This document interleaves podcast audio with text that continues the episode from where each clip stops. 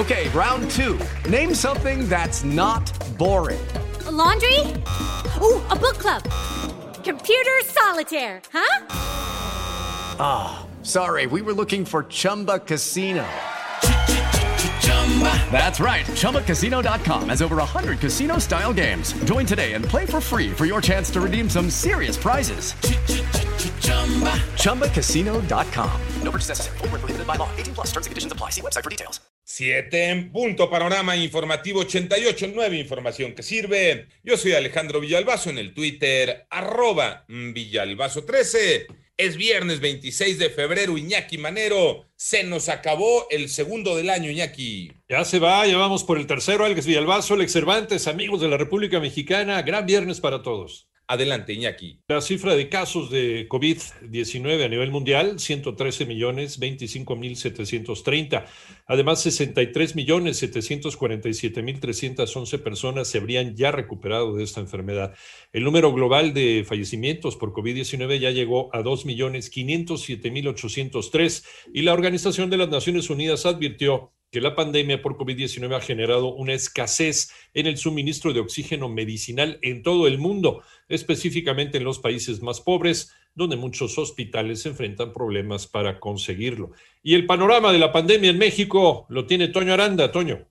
La Secretaría de Salud Federal informó que han muerto 183.692 personas por coronavirus en México hasta el jueves 25 de febrero y se registraron 877 nuevas defunciones por coronavirus. Además, hay 2.264.000 casos estimados acumulados, de los cuales 51.130 están activos. Habla Cristian Arturo Zaragoza, director de Información Epidemiológica de la Secretaría de Salud Federal. Para el día de hoy tenemos un millón 620.008 personas recuperadas y tenemos 183.692 lamentables defunciones, 51.130 casos activos estimados. Ese es el total de la epidemia actual. Cristian Arturo Zaragoza, director de Información Epidemiológica, precisó que se han recuperado aproximadamente 1.620.008 personas que se contagiaron de coronavirus en el país. La Ciudad de México, Puebla y el Estado de México tienen una ocupación hospitalaria mayor al 50% para 88.9 Noticias, Antonio Aranda. Recuerda que en nuestra página www.889noticias.mx se encuentran más sobre este y otros temas de tu interés. En el panorama nacional, en Colima fueron encontrados los restos de tres jóvenes, Kevin, Joel y Ricardo. Ellos fueron vistos por última vez el pasado 13 de febrero en una fiesta para la que se trasladaron a Manzanillo.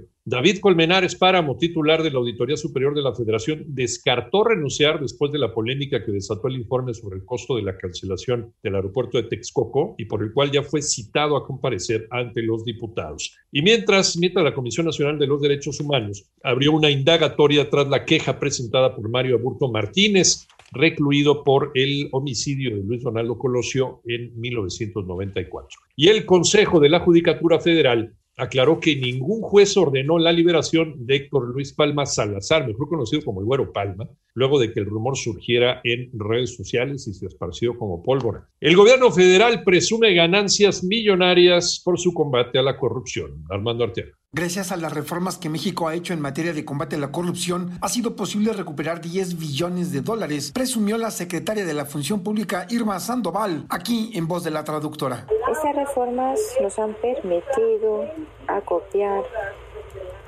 10 mil millones de dólares durante 2020 al participar en representación del gobierno mexicano en la presentación del informe sobre rendición de cuentas, transparencia e integridad financiera internacional para lograr la Agenda 2030 organizada por las Naciones Unidas, Irma Sandoval llamó a las naciones a tener normas más estrictas para evitar el blanqueo y flujo de capitales ilícitos, al tiempo que consideró que el sector privado también debería sujetarse a las normas de transparencia. Para 88.9 Noticias, información que sirve Armando Arteaga. El panorama internacional Estados Unidos Unidos bombardeó supuestas posiciones de milicias pro-iraníes en Siria, el primer ataque ordenado por el presidente Joe Biden desde su llegada al poder, según informó el Pentágono. Además, Emma Coronel se habría entregado a las autoridades de los Estados Unidos en vez de haber sido detenida, como se informó el pasado 22 de febrero, según una versión de medios estadounidenses. Esto lo hizo con miras, dice, a cooperar con otras investigaciones. Y Facebook